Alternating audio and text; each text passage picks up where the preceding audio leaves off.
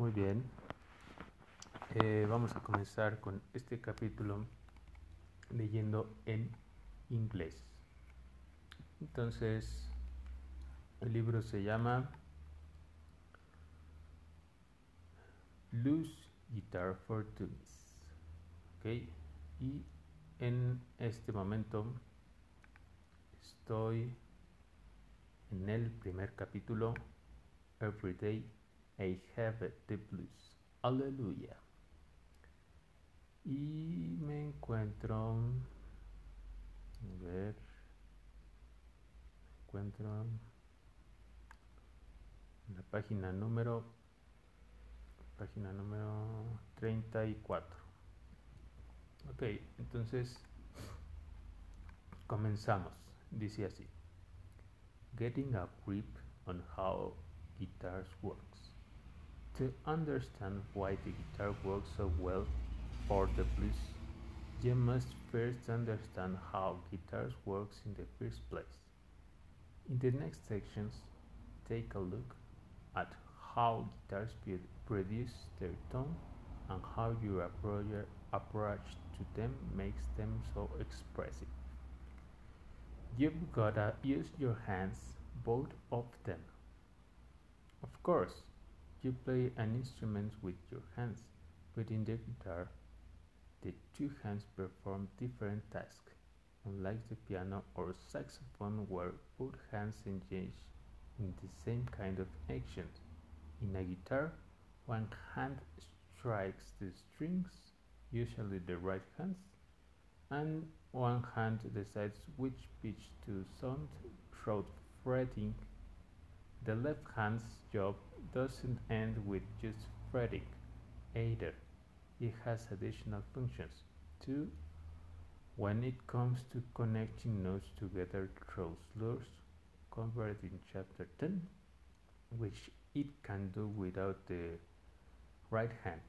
The left hand is also responsible for two very important blues guitar techniques, vibrato and string bending, also discussed in chapter 10. The right hand is the engine that drives the sounds, all the riffs and the dynamics, loud and soft sounds.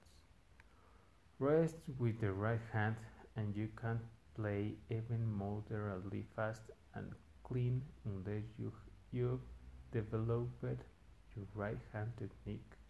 Check out chapter 5 for more info. But the training for the right hand is different the, from the left. In the end, throughout the two must coordinate to create music. Chapter 4 gives you more info, info on training the left hand. Producing the tones, string vibration and pitch.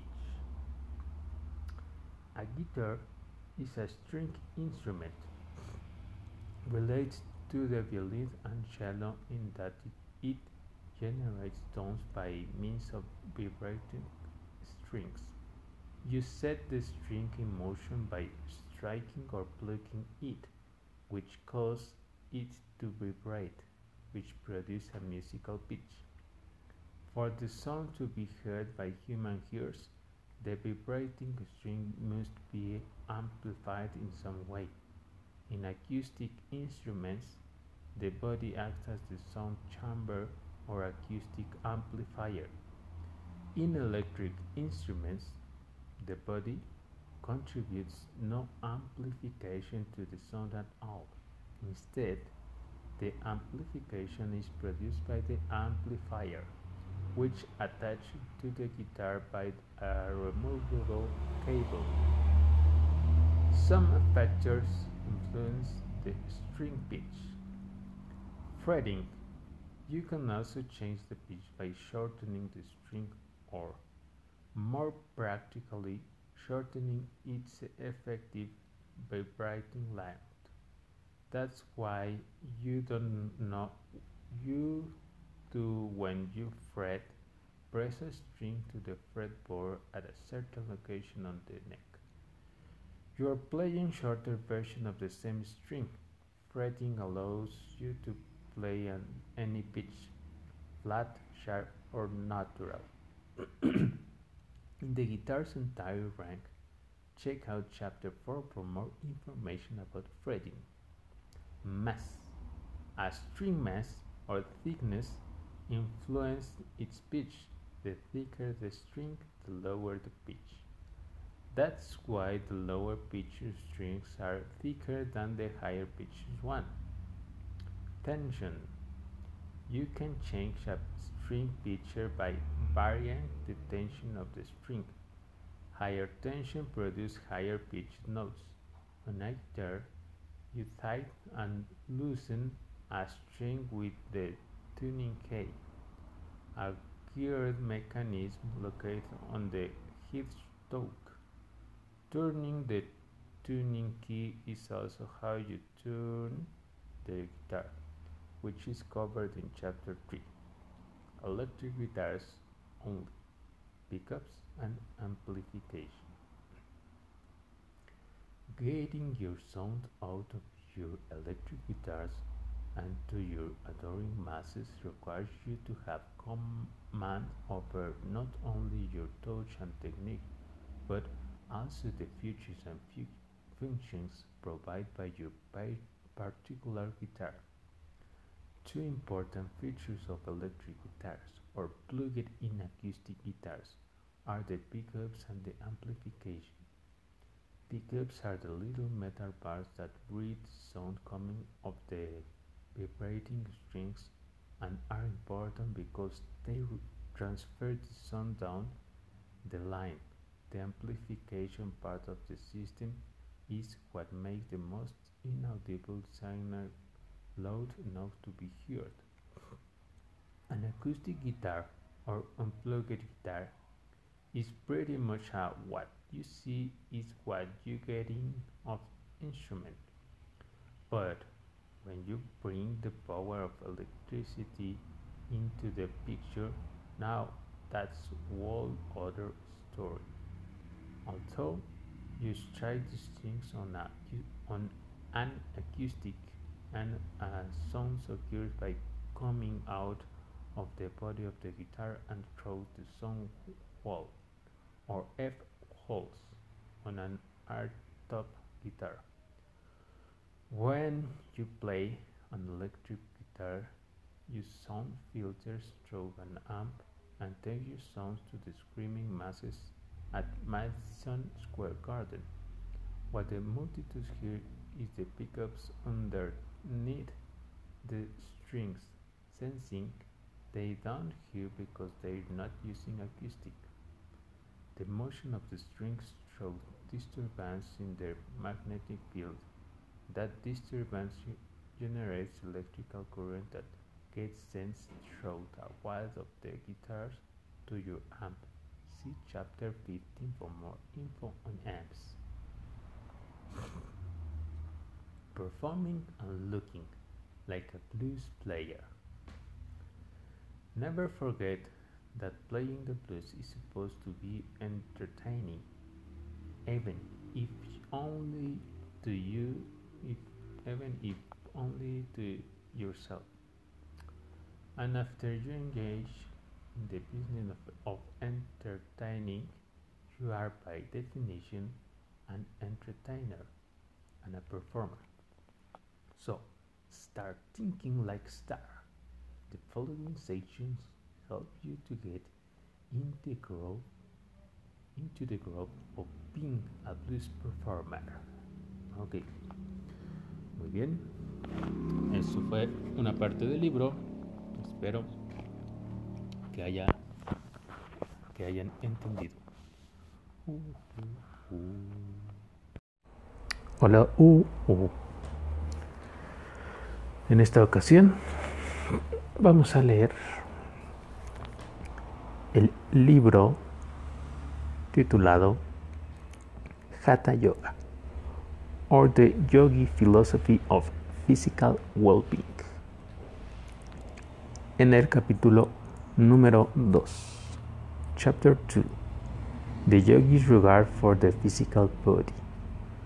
To the casual observer, the Yogi philosophy presents the apparent anomaly of a teaching which while holding that the physical body is material and as nothing when compared to the higher principles of men. At the same time, devotes much care and importance to the instru- instruction of its students in the direction of the careful attention, nourishment, training, exercise, and improvement of the physical body.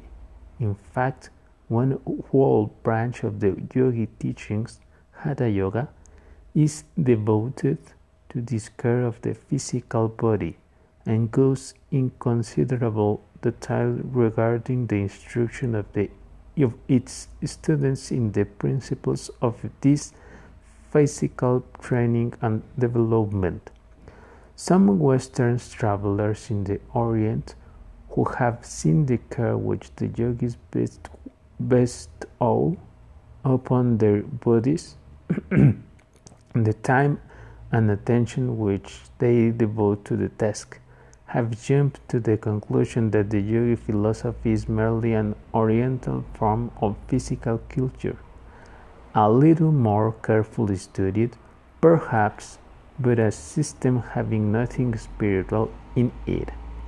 So much for seeing merely the outer forms and not knowing enough to look behind the scenes. We scarce, scarcely, scarcely, we scarcely need to explain to our students the real reason, reason for the yogi's care for the body.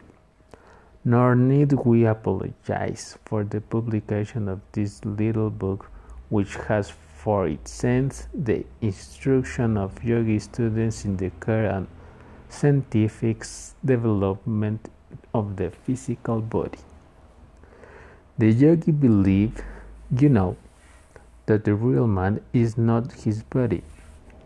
They know that the immortal I, of which each human being is conscious to a greater or lesser degree, is not the body which it merely occupies and uses. They know that the body is but a suit of clothes which the spirit puts on and off from time to time. They, they know the body for what it, is and are not deceived into the belief that it is the real man. But while knowing these things, they also know that the body is the instrument in which and by which the Spirit manifests and works. They know that the fleshy covering is necessary for man manifestation and growth in this particular stage of his development. They know that the body is the temple of the spirit, and they consequently believe that the care and development of the body is as worthy a task as is the development of some of the higher parts of men, for with an unhealthy and imperfectly developed physical body, the mind mind cannot function properly, nor can the instrument be used to the best advantage by its master, the spirit. It is true that the yogi goes beyond this point and insists that the body be brought under the perfect control of the mind, that the instrument be finely turned so as to be responsive to the touch of the hand of the master. But the yogi knows that the highest degree of responsiveness on the part of the body may be obtained only when it, the body, is properly cared for, nourished, and developed. The highly trained body must, first of all, be a strong, healthy body.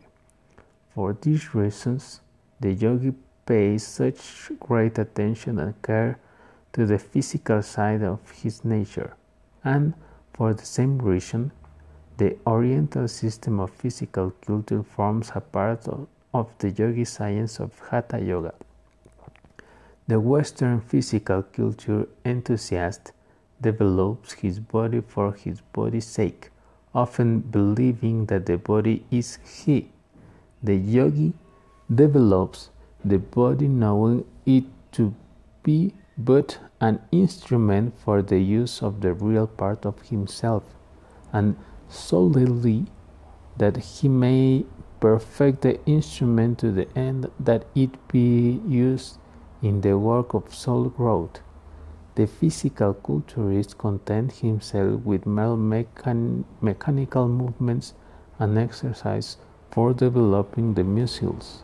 The yogin throws mind into the task and develops not only the muscle but every organ, cell, and part of his body as well. Not only does he do this, but he obtains control over every part of his body and acquires mastery over the involuntary parts of his organism, organism as well as over the voluntary, something of which the average physical culturist knows practically nothing. We trust to point out the Western students the way of the yogi techniques regarding the perf- perfecting of the physical body and feel assured that he who will follow us carefully and conscientiously will be amply reward for his time and trouble, and while acquire the feeling of mastering over splendidly developed physical body, of which body he feel he will feel as proud as does the master violinist of the Stradivarius, which responds almost with intelligence to the touch of his bow, or as does the master artisan over some perfect tool which enables him to create beautiful and useful things for the world. Chapter 3 The work of divine architect. The yogi philosophy teaches that God gives to each individual a physical ma- machine. Um, physical machine. adapt to his needs and also supplies him with the means of keeping it in order and of repairing if his negligence allows it to become inefficient. The yogi recognize the human body as the handiwork of a great intelligence. They regard it as organism as a working machine the conception and operation of which indicates the greatest wisdom and care. They know that the body is because of a great intelligence, and they know that the same intelligence is still operating through the physical body, and that as the individual falls in the working of the divine law, so will he continue in health and strength. They also know that when man runs contrary to the law, inharmony and disease result. They believe that it's ridiculous to suppose that this great intelligence caused the beautiful human body to exist and then ran away and left it, left it to its fate. For they know that the intelligence still presides over each and every function of the body and may be sa- safely trusted and not feared. The intelligence, the manifestation of which we call nature or the life principle and similar names, constantly on the alert to repair damage, heal wounds, knit together broken bones, to throw off harmful materials which have accumulated in systems and thousands of ways to keep the machine in good running order. Much that we call disease is really a beneficent action of nature designed to get rid of poisonous substance which we have allowed to enter and remain in our system. Let us see just what this body means. Let us suppose a soul seeking a attainment in which to, to work out this phase of its existence. Occultists know that in order to manifest in certain ways, the soul has need of a fleshy habitation. Let us see what the soul requires in the way of a body, and then let us see whether nature has given it us it needs. In the first place, the soul needs a highly organized physical instrument of thought and a certain station from which it may direct the workings of the body.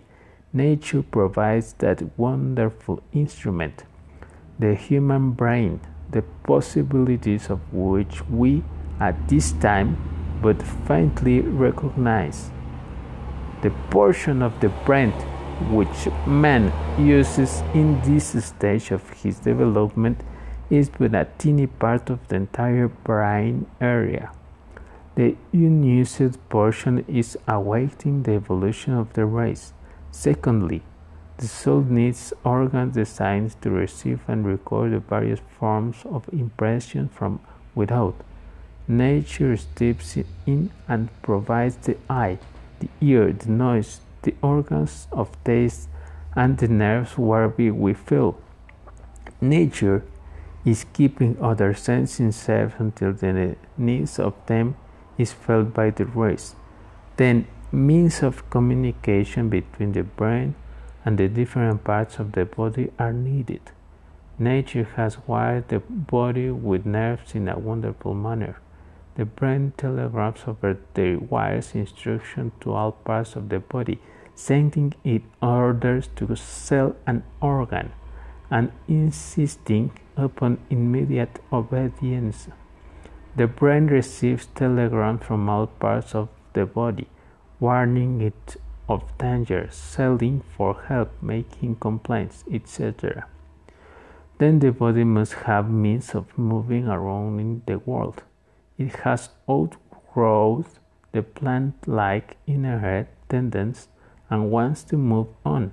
Besides that, it wants to reach out after things and turn them to its own use. Nature has provided limbs and muscles and tendon, tendons with which to work the limbs.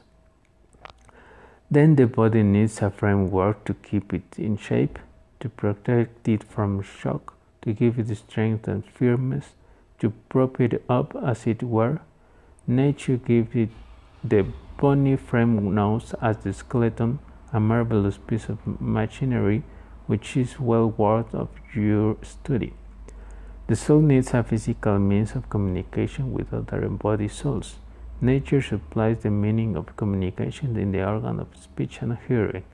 The body needs a system of carrying, repairing materials to all its, its system to build up, replace, repair, and strengthen all the seven part, several parts.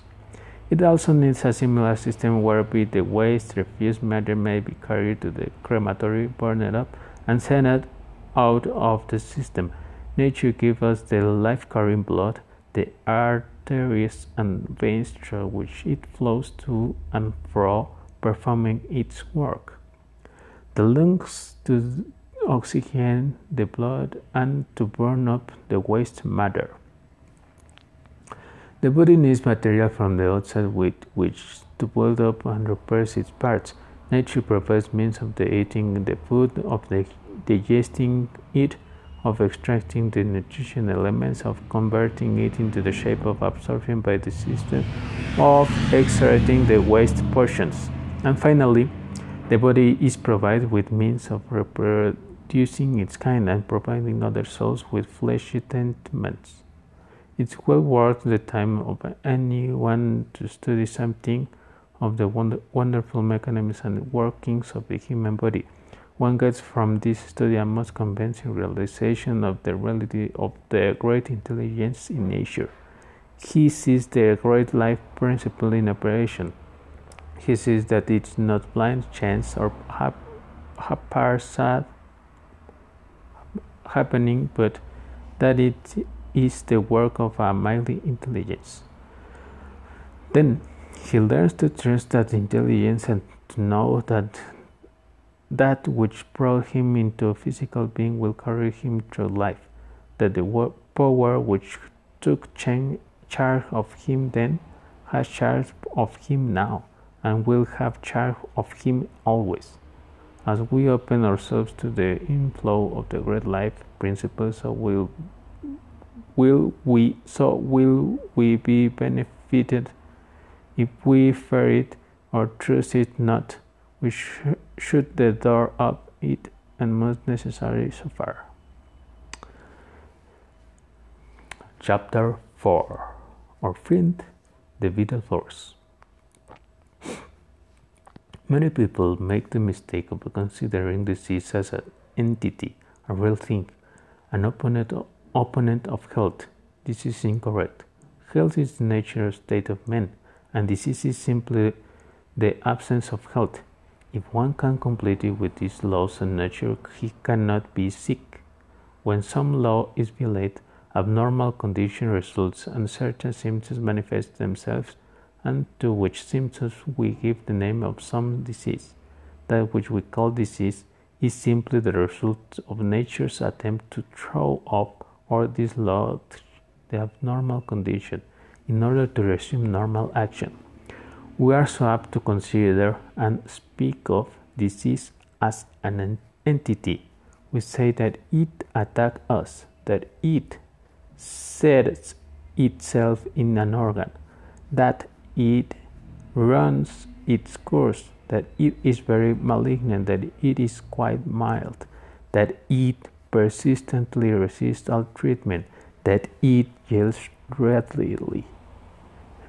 We speak of it as if it were an entity possessed of character, disposition, and vital qualities. We consider it as something which takes possession of us and uses its power for our destruction. We speak of it as we would of would a wolf in a sheepfold, a weasel in the chicken roost, a rat in the granary. and go about fighting it as we would one of the animals above mentioned. We seek to kill it, or at least to scare it away. Nature is not fickle or unreliable. Life manifests itself within the body in pursuance to well established law and pursues its way slowly rising until it re- reaches its zenith, then gradually going down to decline until the time comes for the body to be thrown off like an old, well-used garment when the soul steps out in the mission of the future development. Nature never intended that a man should part with his body until a ripe old age was attained. And the yogi knows that if nature laws are observed from childhood, the death of a young or a middle-aged person from disease would be as rare as is death from accident. There is within every physical body a certain vital force which is constantly doing the best it can for us notwithstanding the reckless way in which we violate the cardinal principles of right living, much of that which we call disease is but a defensive action of vital force, a remedial effect. It is not a downward action but an upward action on the part of the living organism. The action is abnormal because the conditions are abnormal and the world recuperative effort of the vital force is exerted towards the restoration of normal conditions. The first great principle of the vital force is self preservation. This principle is ever in evidence. Wherever life exists, under its action, the male and female are attracted. The embryo and infant are provided with nourishment. The mother is caused to bear heroically the pains of maternity. The parents are employed to shelter and protect their offspring under the most adverse circumstances. Why? Because all this means the instinct of the race preservation. But the instinct of preservation of individual life is equally strong. All that a man had will he give for his life, said the writer, and while it is not strictly true of the development, it is sufficiently true to use for the purpose of illustrating the principle of self preservation, and this instinct is not of the intellect but is found down among the foundations tones of being. It's an instinct which often overrules intellect.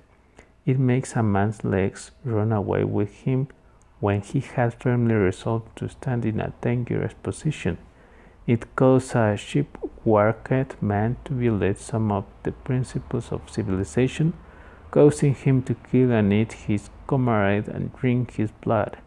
It has made wild beasts of men in the terrible black wall, and under many and varied conditions, it asserts its supremacy.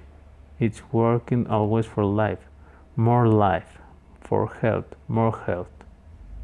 And it often makes us sick in order to make us healthier, brings on a disease in order to get rid of some foul matter which our carelessness and folly has allowed to intrude in the system.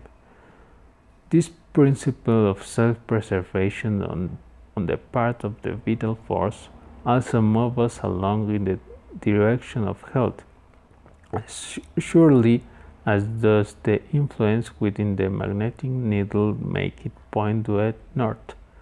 We may turn aside, not, he, not heading the impulse but mm, is always there. The same instinct is within us, which in deceit causes it to put forth its little shore, often moving weights a thousand times heavier than itself, and its effort to get to the sunlight the same impulse caused the spiling to shoot upward from the ground. The same principle caused the root to spread downward and up outward.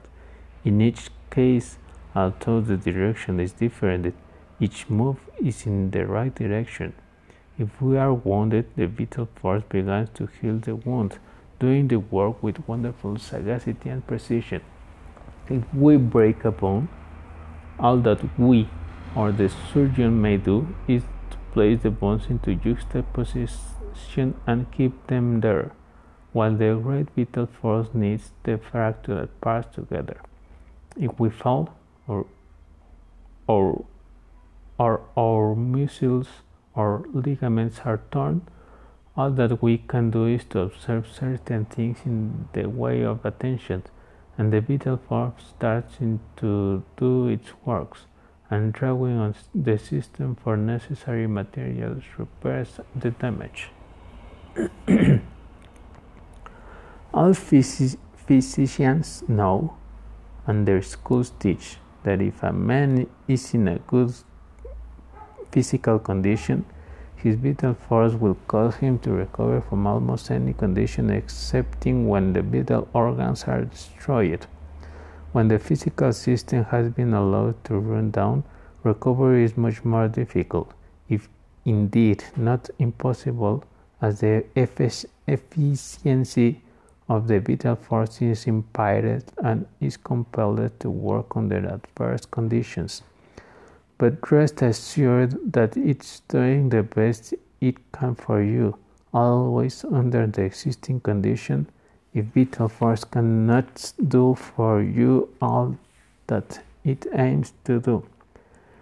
It will not give up the attempts as hopeless, but will accommodate itself to circumstance and make the best of it.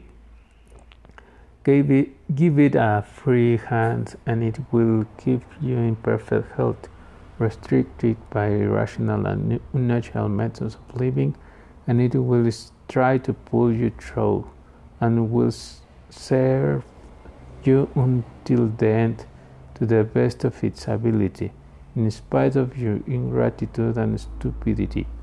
It will fight for you to the finish. The principle of accommodation is manifested all through all forms of life. A seed dropped in the service of a rock, when it begins to grow, either becomes squeezed in the shape of the rock, or if it be strong enough, splits the rock in twain and attains its normal shape. So, in the, the case of men who manage to live and thrive in all climates and conditions, the vital force has accommodated itself to varying conditions, and where it could not split the rock, it sends out the sport in uh, a somewhat distorted shape, but still alive and hearty. No organism can become diseased while the proper conditions for health are observed. Health is but life under normal conditions, while disease is life under abnormal conditions. The conditions which cause a man to grow to a healthy, vigorous manhood are necessary to keep him in health and vigor.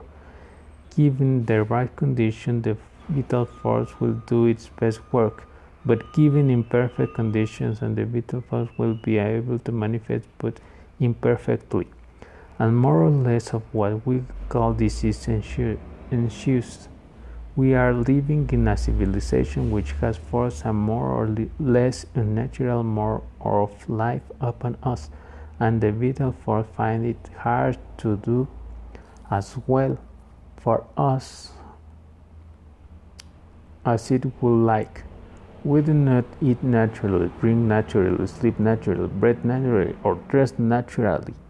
We have done these things which we ought not to have done, and we have left undone things that which we ought to have done, and there is no health within us, or we might add as little health as we can help. We have dwelt upon the matter of the friendliness of the vital force for the reason that it's a matter usually overlooked by those who have not made a study of it. It forms a part of the yogi philosophy of Hatha Yoga, and the yogis take it largely into consideration in their lives. They know that they have a good friend and a strong ally in the vital force, and they allow it to flow freely through them and try to interfere as little as possible with its operations. They know that the vital force is ever awake to their well being and health, and they respond the greatest confidence in it. Much of the success of Hatha Yoga consists of methods best calculated to allow the vital force to work freely and without hindrance, and its methods and exercise are largely devoted to the end to clear the track of obstruction and to give the chariot of the vital force the right of way on a smooth, clear road. Is the aim of the Hatha Yoga. Follow the his follow his principles and it will be well with your body. Muy bien. Hasta aquí dejamos este capítulo. Hasta la próxima.